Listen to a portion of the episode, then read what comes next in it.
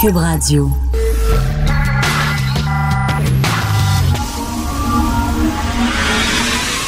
De 10 à 11. De 10 à 11. Richard Martineau. Politiquement incorrect. Cube Radio. Bonjour, bon lundi, bienvenue à Cube Radio et à Politiquement Incorrect. Tiens, malaise ce matin. On va parler d'Adonis Stevenson. Malaise un peu. Hein, vous allez parler de ça au bureau aujourd'hui avec vos amis, euh, peut-être en famille, dans votre auto. C'est un peu malaisant. Hein? Il, vraiment, il y a des gens sur, euh, sur Internet qui souhaitent sa mort et tout ça. Ça, je trouve ça absolument dégueulasse. On fait pas ça. Voyons donc, ça n'a pas de sens. Et Régent Tremblay a tout à fait raison aujourd'hui dans sa chronique en disant, écoute, là, voyons donc. Ce gars-là a une femme et des enfants, puis on souhaite la mort de personne. Ça se fait pas. Mais je jasais avec des gens tantôt ici, là, avant, avant de m'en venir en studio. On parlait euh, ici au bureau, un paquet de monde. Puis il y a des gens qui disaient euh, Oui, c'est grave, mais tu sais. Euh, mettons, je suis pas je suis pas en train de pleurer toutes les larmes de mon corps ce matin. Quelqu'un me disait ça. Je suis pas en train de pleurer toutes les larmes de mon corps. Parce que bon, le gars, c'est un pimp. Puis on sait ce qu'il a fait. Tu sais, les pimps, vous avez vu euh, Fugueuse, vous savez comment ça se passe. Euh, les filles qui sont brisées, on les, on, les casse, on les amène dans des chambres de motel. Il y a 10 gars puis qui passent une, par-dessus euh, les, autres sa fille pour la casser, pour la briser. tu l'obliges à, rencontrer des gars dans des chambres de motel, ils se font battre, etc. Il y a des gens, c'est son passé à Dennis Stevenson, c'est son passé. Puis il y a des gens qui disent c'est épouvantable ce qui se passe, ça n'a pas de sens. Euh, mais en même temps, je suis pas en train. Puis là, Régent Tremblay dit oui, il y a une femme puis des enfants quand même euh, à Dennis Stevenson. Mais là, il y a des gens qui peuvent dire oui, mais les filles qui, les filles qui pimpaient, là, elles avaient des parents. Elles avaient un frère, elles avaient une sœur, les filles qui pimpaient, lui. Et là, il y a quelqu'un au bureau qui dit oui, mais Richard, écoute, il y a aussi, à un moment donné, le gars, il a fait son temps il a purgé sa peine. On a-tu droit à un moment donné de continuer, de revenir, de sortir? On va-tu reprocher à quelqu'un toute sa vie les crimes qu'il a passés? Une fois, une fois qu'il a fait sa peine, qu'il a purgé sa peine, qu'il est en prison, tout ça, est-ce qu'il faut passer à autre chose? Faut-il tourner la page? Et euh, la notion de pardon. Est-ce que quelqu'un a le droit de se faire pardonner? Peut-être que quelqu'un erré avant, lorsqu'il était jeune, il a fait des niaiseries, après ça, il a, repris le bon chemin, puis il s'en est sorti, puis il s'est réhabilité. Et c'est ça aussi la base de notre système de justice, de réhabiliter les personnes, puis d'arrêter de leur mettre tout le temps sur le nez les crimes qu'ils ont commis.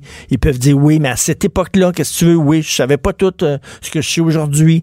J'étais tout croche, etc. Je m'en suis sorti. C'est des bonnes questions de la morale. C'est des bons questionnements discuter de ça du cas Denis Stevenson aujourd'hui avec euh, les gens au bureau, les vont avoir toutes sortes de réactions.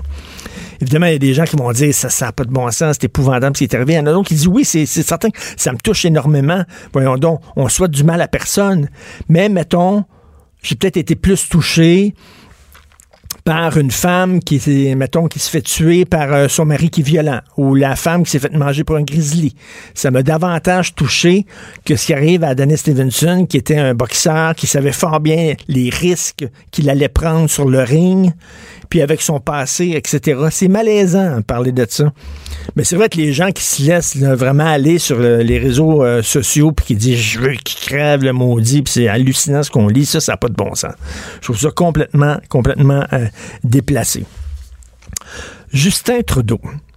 Si vous savez que Justin Trudeau est en Argentine, et là, il est allé discuter avec euh, ses amis en Argentine, et il a fait une vidéo, mais en il a, il a discuté avec les gens là-bas. On parlait de pollution, on parlait euh, d'impact environnemental, d'empreinte écologique et tout ça. Tu sais, quand on fait des grands chantiers, comme euh, les chantiers, par exemple, euh, pétrolifères ou les sables bitumineux en Calgary tout ça. Et là, Justin Trudeau, il a dit oui, c'est vrai que quand tu fais des gros chantiers comme ça, il y a un impact écologique, il y a un impact sur l'environnement qui est épouvantable, mais il a dit, et là, il y a une vidéo qui circule et c'est hallucinant. Il dit il y a aussi un impact social qu'il ne faut pas sous-estimer. C'est-à-dire que du jour au lendemain, dans un petit village, quand tu construis un barrage ou quand, bon, il y a un paquet d'hommes qui arrivent en même temps, des travailleurs de la construction, il y a un paquet d'hommes qui arrivent dans un village en même temps. Et ça, il y a un impact social qu'il faut pas, faut pas sous-estimer. C'est, c'est aussi, c'est aussi dangereux et c'est aussi épouvantable que l'impact écologique. Là, tu dis quoi? L'arrivée d'un paquet de gars de la construction dans un village, c'est comme. C'est dangereux. C'est quoi? Ils se mettent à, ils se mettent à boire comme des troupes à violer toutes les femmes du village? C'est quoi cette vision-là des hommes? Je comprends qu'il est féministe, Justin Trudeau, là. Je comprends qu'il aime beaucoup les femmes, puis il est féministe, puis il est très à gauche, mais c'est quoi cette affaire-là que te dire soudainement l'arrivée massive d'hommes dans un petit village crée un bouleversement qui est négatif? Hey, les gars s'en vont là, ils louent des chambres d'hôtel, ils vont au restaurant, ils vont en brasserie, ils font rouler l'économie. C'est super beau, c'est super bon. Bravo pour le village. Non, non. Lui dit oui, oui, oui, c'est vrai, il y a des, des impacts positifs au point de vue de l'économie. Il y a quand même des impacts négatifs de voir l'arrivée d'un paquet d'hommes. Je trouve ça complètement délirant. Ça, c'est la masculinité toxique, c'est de voir les hommes égales des problèmes. C'est quoi? Est-ce qu'il dit, est-ce qu'il dirait la même chose? Mettons, c'est une, mettons, s'il y avait beaucoup, beaucoup de femmes dans le milieu de la construction, puis ce serait, euh, euh, ce serait en majorité des femmes, puis il y aurait une arrivée massive de femmes dans le village. Est-ce qu'il dirait, ah là, là, ça a des impacts négatifs, épouvantables, Les, les hommes qui sont mariés, qui voient arriver toutes ces femmes-là, ils trompent leurs femmes, ça fait des chicanes, puis tout ça. Mais non, il dirait pas ça. Mais là, l'arrivée d'un paquet d'hommes dans un village, pour lui, là, il est allé dire ça en Argentine. Il a l'air d'un tata. Mais vraiment, c'est bien beau être à gauche, puis c'est bien beau être féministe, mais à un moment donné, il en donne plus que le client demande. Puis là, tu dis, tu regardes ça, à qui il parle, lui, là, Justin Trudeau? Il parle-tu aux féministes radicales de l'UQAM? C'est ces gens-là qui parlent, voyons donc. Comment ça se fait? Il fut un temps ou les hommes qui allaient à la baie James dans les années 70, des hommes qui quittaient leur famille, qui allaient travailler dans le bois, qui allaient travailler à la baie James dans des conditions épouvantables, extrêmement difficiles, construire des gros barrages hydroélectriques. Ces gens-là, ces hommes-là, on dit, wow, c'est des constructeurs, c'est vraiment, c'est comme, c'est comme les défricheurs des bois, c'est des gens qui construisent le Québec de demain, c'est des gens qui travaillent fort, qui ont fait des sacrifices. Bravo. Là, aujourd'hui, on dit non. Une gang de gars qui arrivent d'un village comme ça, ça a un impact social très négatif, dit Justin Trudeau. C'est vraiment absolument n'importe quoi. Il ne faut pas que vous preniez l'autobus. On nous dit tout le temps, il faut prendre les transports en commun, c'est bon. Non, c'est pas bon. Les hôpitaux sont en train d'être en faillite. Avez-vous vu ça? C'est dans le journal à Montréal. Les hôpitaux misent, beaucoup sur leur stationnement. Vous savez comment ça coûte cher stationner pour aller visiter quelqu'un à l'hôpital? Ça coûte très cher. Les hôpitaux misent énormément sur leur stationnement pour faire de l'argent pour sortir du rouge, pour tomber dans le noir, pour euh, arrêter de creuser leur déficit.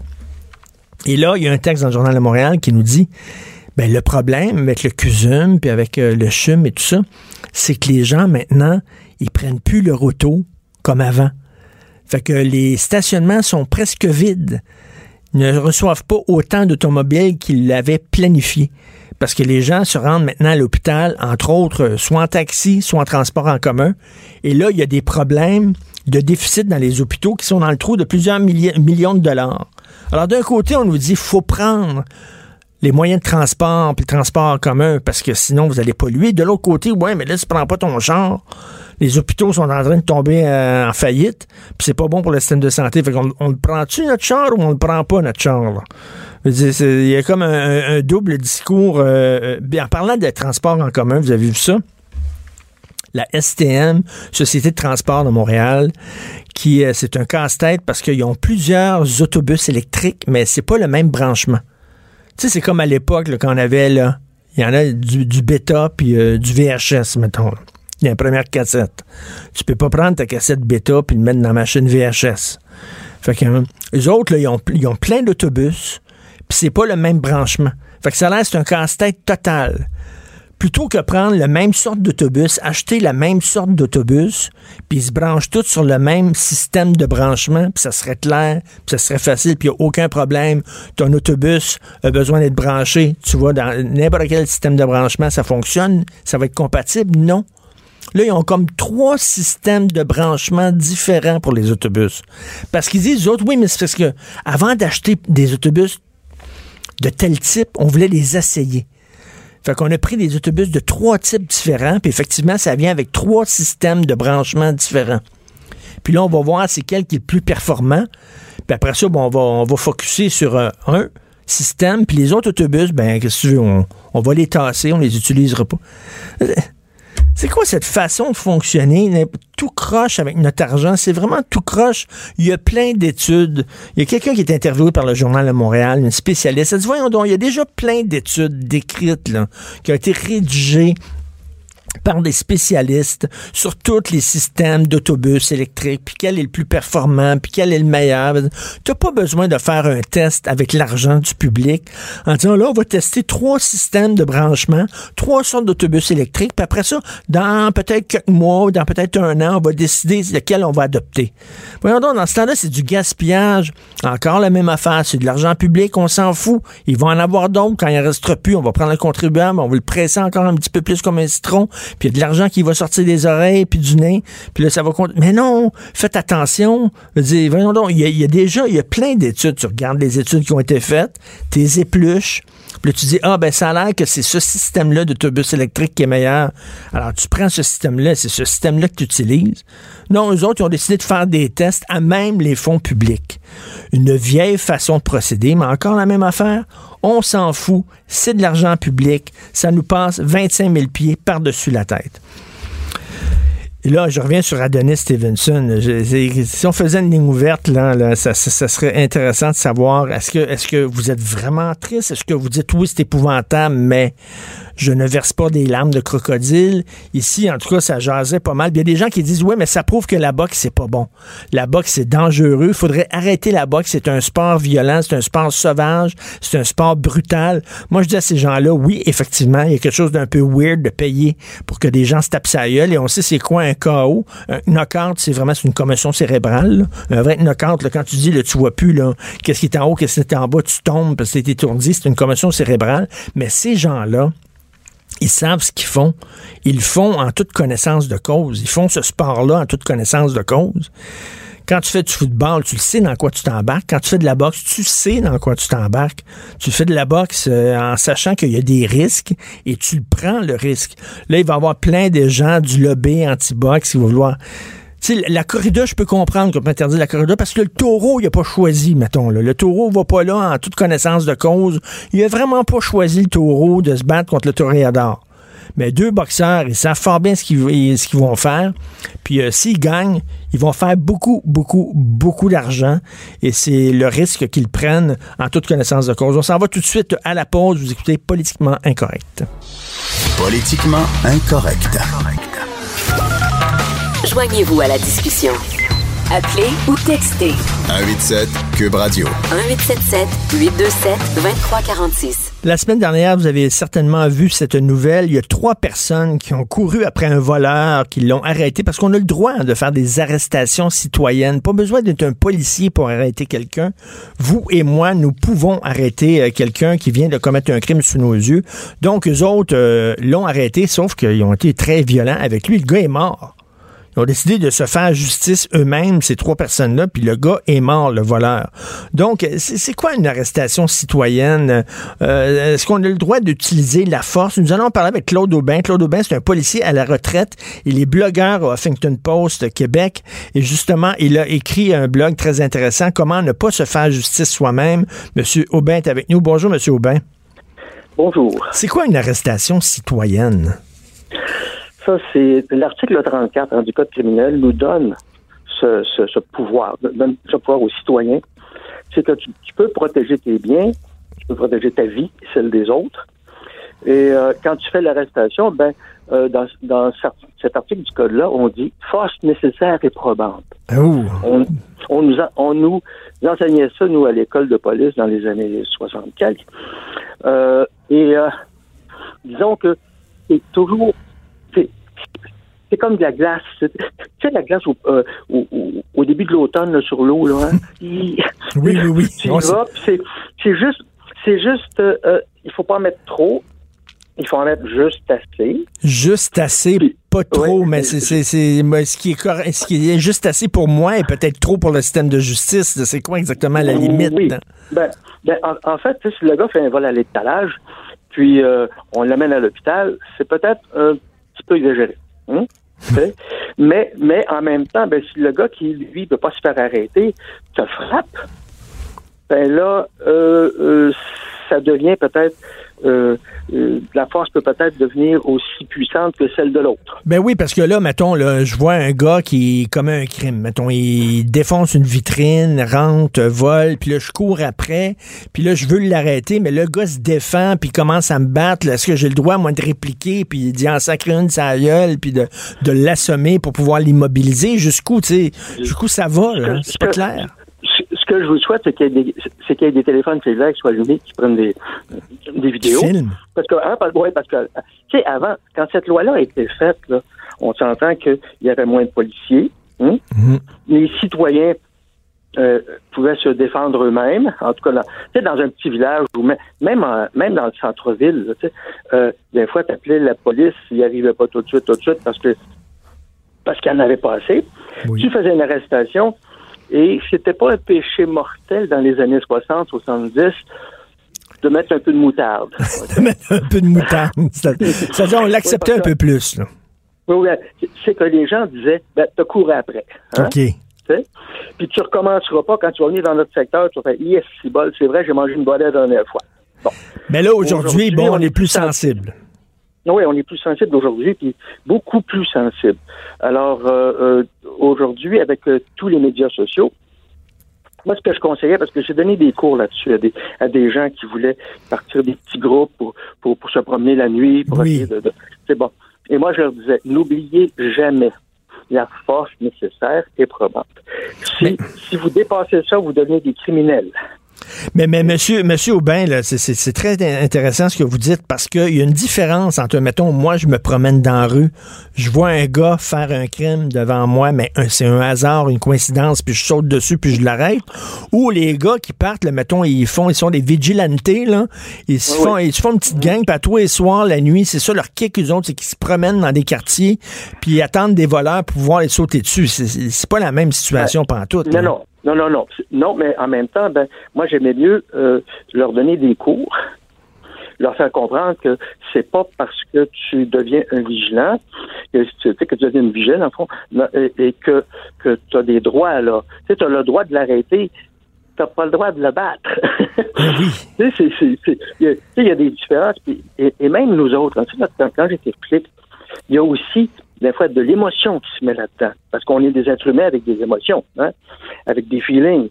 Puis si, euh, je dirais, il est arrivé quelque chose à Trois-Rivières il y a une couple d'années où on a vu les policiers qui, euh, y avait mis de la moutarde. Tu sais, et ça, c'est parce que, bon, il y a, l'adrénaline là-dedans, il y a un paquet de facteurs qui rentrent. Ben oui.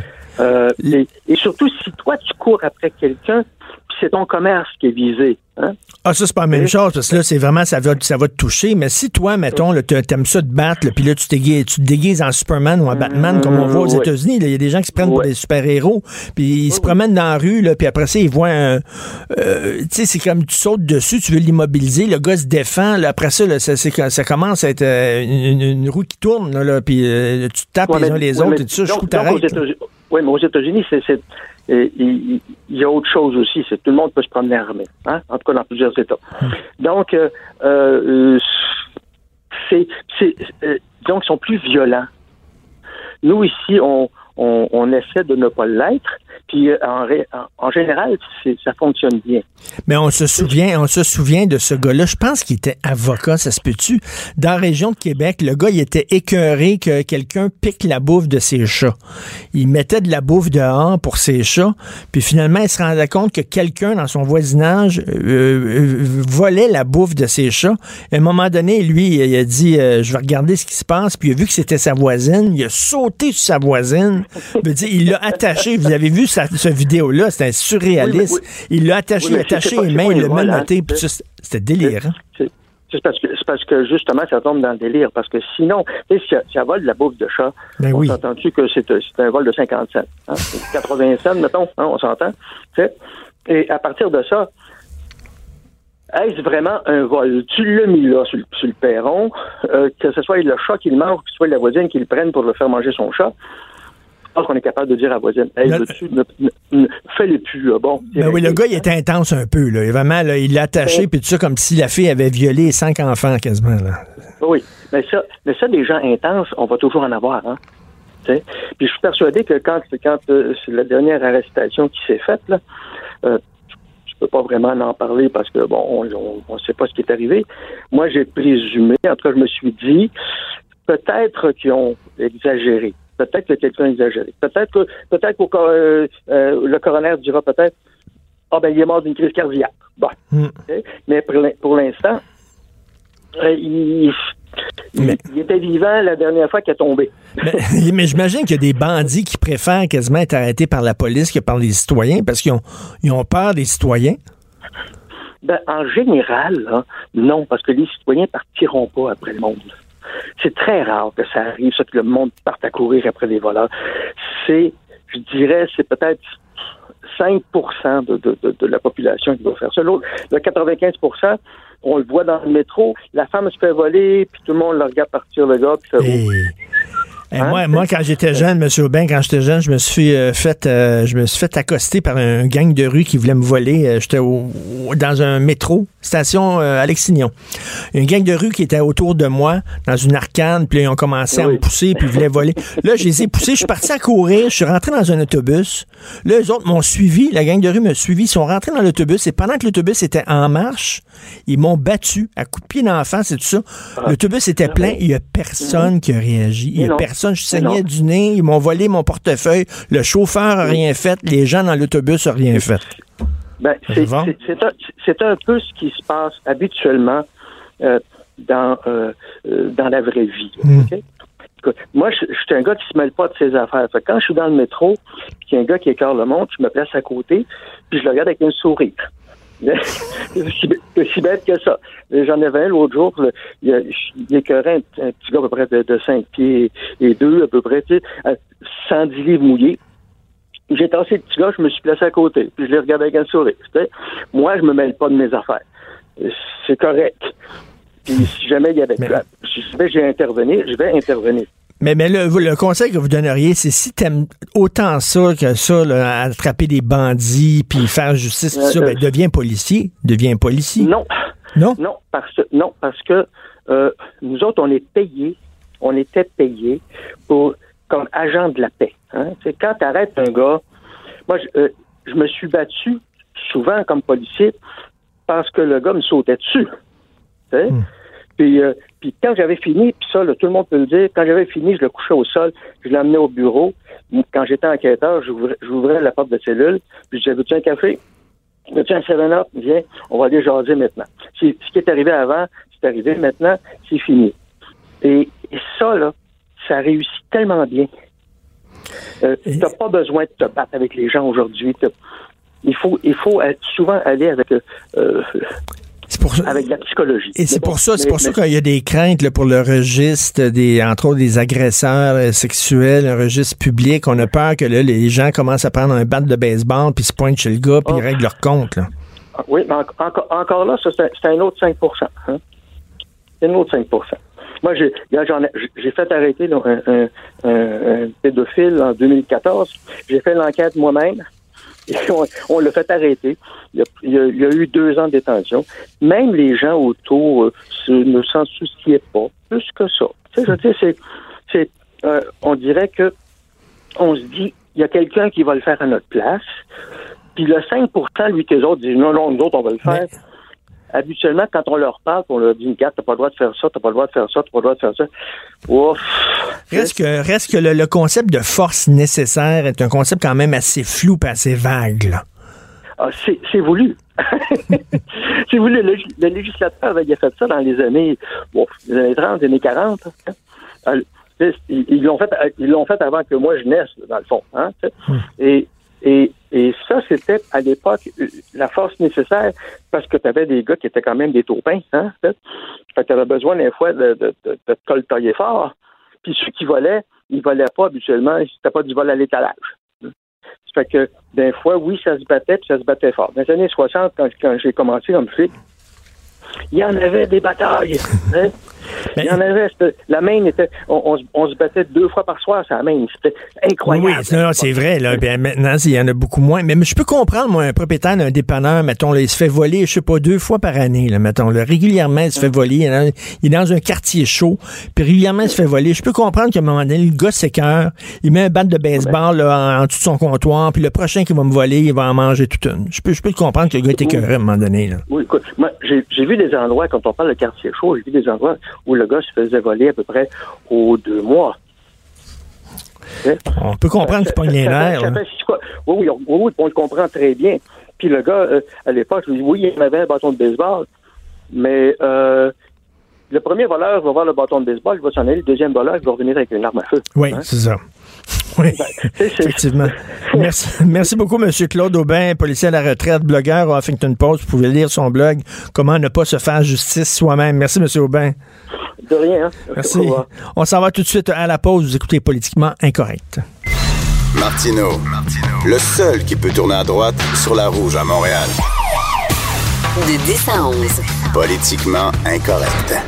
Mais c'est politiquement correct de l'écouter. On en parlait avec Jérôme tantôt. Il y a des mots tabous maintenant. Immigration, tu, ne peux parler de l'immigration que de façon hyper positive. Si jamais tu dis, ben, peut-être qu'on on en reçoit trop avec les moyens qu'on a pour pouvoir les intégrer, peut-être on devrait baisser un peu le, seuil d'immigration, comme le propose François Legault t'es raciste, t'es xénophobe, t'as pas le droit, t'as pas le droit. Il y a des mots maintenant qui sont rendus radioactifs. Euh, immigration en est un, nation. Eh boy, pays, identité. Ah ben là, là, valeur, ben là, attends une minute, là. Et c'est très drôle d'ailleurs de voir le PQ qui sont toutes Depuis, vous vous souvenez le, discours de Jacques Parizeau, l'argent et le vote ethnique, le PQ a dit oh non, non, ça n'a pas de bon sens, on passe pour une gang de racistes, on va devenir maintenant ouvert sur le monde. Le Sandré Boitelaire, on est ouvert sur le monde. Après ça, ils sont revenus avec le discours identitaire quand Mario Dumont commençait à monter. Puis là, il y a eu la charte des valeurs. Ils se sont fait rentrer dedans avec la charte de valeurs. Là, ils prennent leur distance avec l'identité. Il y a comme un, genre de tango que le PQ joue avec l'identité. Ils, ils, prennent ce thème-là, après ça, ils le laissent tomber. Après ça, ils le reprennent, après ça, ils le laissent tomber. C'est très drôle. Alors, j'ai lu, euh, il y a un essai qui est sorti fin septembre, un, tellement un bon livre, bien écrit, et puis super passionnant. Vous devez lire ça. Ça s'appelle Anesthésie générale de David Leroux, qui parle justement de toutes ces questions-là. On l'a avec nous en studio. Salut, David. Bonjour, bonjour. Bonjour. Euh, ils sont poignés avec le thème de l'identité, le PQ. Hein. Ils savent pas s'ils doivent euh, s'ils doivent l'utiliser, s'ils doivent l'abandonner. Il y a comme deux factions au sein du PQ. Hein. Ils sont surtout poignés avec leur absence de colonne vertébrale, si je peux me permettre. Euh, euh, le, Parti québécois, oui, est, est mal pris avec la question de l'identité parce que d'une part, il cherche à parler au noyau ethnoculturel majoritaire québécois, qui lui est très conscient de ce qu'il est, alors, ah, ses préoccupations qui lui sont propres, ses valeurs sont assez claires pour lui. Et d'autre part, il est confronté à un système médiatico-intellectuel très montréalo-centré qui lui répond à, des impératifs idéologiques complètement différents.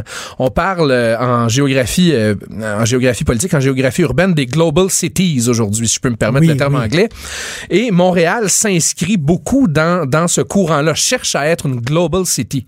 Et à comme un pays dans un pays. Oui, un peu comme une comme un pays dans un pays, effectivement, cherche à ressembler à Paris, New York, euh, à, toutes les grandes villes du monde. Hein. C'est une question de prestige. Et puis ces villes-là, cette idéologie-là euh, euh, ça attire une certaine élite, hein, une élite que j'appelle dans mon livre une élite libérale, hyper libérale, qui qui voyage, qui voyage. Donc euh, l'ouverture des frontières pour eux, c'est extrêmement agréable. Ben oui, effectivement, c'est très agréable qu'on se disent citoyens du monde. Oui, oui, oui, les citoyens du monde. Tout à fait. Oui, et ça, ce concept-là de citoyens du monde, c'est un concept qui plaît à la fois à la gauche et à la fois à la droite. Hein. Les, la gauche et la droite économique communie, si je peux dire, avec cette idée d'une citoyenneté mondiale et de, de, frontières très poreuses. Parce que la, la, la droite, c'est ce qu'ils revendiquent, c'est-à-dire des entreprises qui vont au-delà des frontières, qui ne baissent plus à aucune juridiction euh, nationale. Exactement. donc, c'est ça qu'ils préconisent, eux autres. C'est ce qu'ils préconisent. Et puis, de l'autre côté, on a ce que les, les Français nomment les bobos, là, les bourgeois bohèmes, euh, ou que parfois, nous, on désigne là, comme les, les gens du plateau Mont-Royal, là, un peu caricaturalement ici. Là. Mais quand même, euh, on a ces gens-là qui, eux, rêvent donc de, de voyage, euh, qui n'aiment pas s'empêtrer dans, les frontières nationales et qui, en plus, ont la vertu et la grandeur morale de leur côté. hein. Il y a, il y a comme, il y a comme, tu sais, il y a une élite euh, très euh, anti-identité, euh, anti-nationalisme, anti, bon, et et et t'as ce que j'appelle, euh, euh, parce que je, je, je sais pas quel autre terme utiliser, le vrai monde, ce que j'appelle le vrai monde entre guillemets. Puis il y a eu récemment un sondage de Radio Canada Oui. qui dit que la plupart des Québécois, là on parle de 65-70% des Québécois qui Mhm. appuient euh, François Legault puis son truc sur les signes, Oui, l'interdiction des signes religieux. Oui. Et là, le grand, puis ça, ça transcende les âges, ça transcende le niveau d'éducation, ça Ouais. transcende le fait que ce soit des gens de Montréal ou des gens des régions. Uh-huh. C'est-à-dire, un peu partout, il y a une très, un très gros appui des Québécois. Oui. Et là, tu dis, à longueur de jour, Radio-Canada dit que c'est dégueulasse, l'interdiction des signes religieux. À longueur de jour, la presse dit que c'est dégueulasse, le devoir dit que c'est dégueulasse. Oui. Puis là, tu dis, à qui ils parlent, ces gens-là? Ils sont complètement déconnectés parce que le sondage de Radio-Canada montre que l'ensemble des Québécois est pour ça. Ben, ils se parlent entre eux, ces gens-là. Oui. Ils, ils se parlent entre eux et, et ils diffusent cette idéologie-là à la grandeur du Québec, culpabilisant les Québécois de penser ce qu'ils pensent et culpabilisant aussi les partis politiques de de vouloir faire ce qu'ils veulent faire. Par exemple, on revient à, à votre première question sur le Parti québécois et l'identité qui semble jongler avec Ben une oui. patate chaude, là. Mais c'est exactement ça. En fait, en voulant, on veut pas mal paraître euh, médiatiquement. Alors, on, on se rétracte sur les, les politiques identitaires. Mais en même temps, le populo, là, le peuple, lui, est intéressé par Ben ça. oui. Alors, il y a une déconnexion hein, qui s'opère entre, euh, entre l'élite, justement, métropolitaine, dont, dont on parlait un peu tantôt, et le peuple, le populo, ou le vrai monde, que, ce que vous avez appelé le vrai monde. Et cette déconnexion-là crée des tensions dans la société immenses. On, on le voit, vous, vous parliez avec euh, Jérôme Blanchet-Gravel de la situation en France.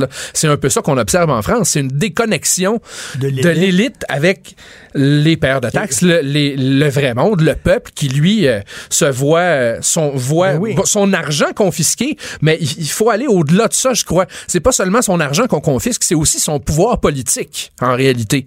C'est son pouvoir d'agir sur sa destinée collective qu'on confisque. Et ça, ça fait encore plus mal que la- les questions monétaires, je crois. Et là, le PQ, ça va mal au PQ, mais moi, je, je les rends responsables. C'est-à-dire que là, ils ont, ils ont voulu nous faire à croire, au fil des ans, qu'on ferait l'indépendance pour des points d'impôt, ou on va faire l'indépendance pour pas payer, de, de- de- pour, pour pas avoir deux, euh, deux voyons, formulaires d'impôt. pour pas- Non, tu fais l'indépendance pour protéger ta langue, pour Mais oui. euh, ton identité, pour tes valeurs. À un moment donné, quand tu scrapes tout ce qui est identitaire aux poubelles, ben, à quoi ça sert de faire l'indépendance Ben, d'abord? absolument. C'est une question qui est Non. éminemment identitaire, euh, Oui. la question de l'indépendance, éminemment, euh, je dirais même euh, le gros mot, ethnoculturel.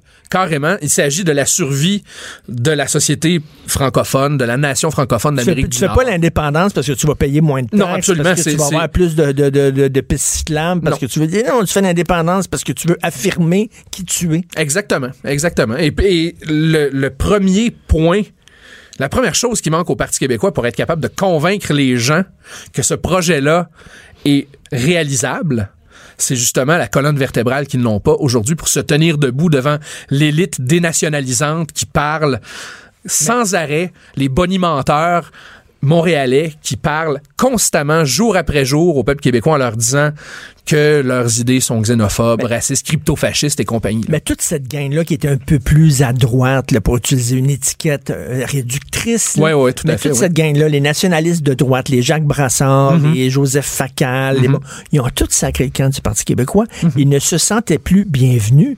Le Parti québécois est devenu, on l'a vu là, sous euh, Jean- Jean-François Lisée, est devenu un autre Québec solidaire. Oui, absolument. Un Québec solidaire un peu plus fade. Hein, D'ailleurs, le Parti québécois s'est plongé, ça m'a bien fait rire, moi, l'histoire de la, de la convergence des partis politiques. Eh le oui. Parti québécois a quêté littéralement quêté l'appui de Québec solidaire. Il s'est mis lui-même en position de faiblesse dans une négociation pour, au lieu, au lieu d'engendrer la convergence avec le point commun entre Québec solidaire et le Parti québécois, qui est l'indépendance du Québec, on est allé quémander l'appui de Québec solidaire et, et on s'est mis dans une position, en fait, De- de- une position de- larvaire, si je peux dire. dépendance. Littéralement larvaire. Comment voulez-vous, après ça, convaincre le peuple québécois que nous, au Parti québécois, on va réaliser la souveraineté du Québec? Voyons donc. On se, on se dirige. La réalisation de la souveraineté Mais- du Québec est une question extrêmement qui demande énormément de force politique. Mais, mais le problème, c'est tu le sais qu'il y a des dérives identitaires, ça existe aussi. Ah des oui, tout à groupes fait. d'extrême droite et Oui, tout oui, ça. On veut pas tomber là-dedans non Mhm. plus. Donc, on dit, ben là, on jette le bébé avec l'eau du bain. Exact. On, on parlera plus d'identité parce que c'est mal vu, parce qu'effectivement, il y a une frange de coucou. Euh, donc, mais là, toi, dans- avec ton livre Anesthésie générale, tu veux redonner la noblesse à ces mots-là. Le mot nation, le mot identité, le mot pays, le mot valeur. Oui. Tu veux redonner ça? Oui, pa- parce que euh, c'est une belle phrase que j'ai entendue de la bouche de- du philosophe français Alain Finkielkraut. Qu'est-ce qui, ce qui reste à, à la personne qu'on a dépossédée, c'est sa patrie. C'est la dernière chose qui lui reste, c'est sa patrie. À l'homme ou à la femme dépossédée. Alors, je trouve absolument abominable qu'on tente de déposséder les Québécois de leur Non, non. patrie et de leur nation. On a, on a un seul chez soi, c'est ici. Absolument. Si on peut pas être chez nous, chez nous, on va être chez nous où? Oui, ben, les gens diront, Hein? bon, le Canada, je suis chez moi au Canada, mais il suffit de regarder, c'est très intéressant, la, boussole électorale que fait Radio-Canada à, chaque, à chaque scrutin. euh, Quand on regarde un scrutin fédéral, on peut voir après les résultats électoraux, par province et même par comté, l'opinion que les gens ont eue sur les différentes questions qui sont posées. En général, le Québec est l'opposé exact de l'opinion Ben du oui. reste du Canada. Il y a une spécificité québécoise politique qui vient en Ouais. grande partie, j'ose le dire, de notre de notre héritage catholique, hein, qui nous a qui nous a littéralement pendant plusieurs années, pendant plusieurs décennies même. euh, Certains diront refermé sur nous-mêmes. Moi, je dirais plutôt que ça nous a protégé des influences anglo-protestantes canadiennes et que ça nous a permis de rester nous-mêmes dans une Amérique du Nord extrêmement anglaise, extrêmement libérale. Et- Et, nous, on, est on, on a développé, on a fait fleurir notre spécificité là-dedans. Et C'est incroyable que malgré tout le matraquage, tous les jours, de la presse, de Radio-Canada, etc., de ces médias-là qui n'arrêtent pas de nous dire que nation, c'est un mot dégueulasse, puis que identité, c'est un mot dégueulasse, que les gens continuent quand même à y croire, à ces mots-là, que c'est important pour eux. Et ton livre s'appelle Anesthésie générale, puis ce que tu veux dire, c'est sortir de l'anesthésie, puis il faut vous réveiller. Exactement. Merci David Leroux, puis tu as une plume en plus, fantastique. Ah, merci beaucoup. Faut lire votre gentil. livre. On va certainement se reparler, bien sûr. Euh, c'est Mère ordinaire. Tout de suite après, on se reparle, nous autres, demain, 10 heures, politiquement incorrect. Bonne journée. Cube Radio.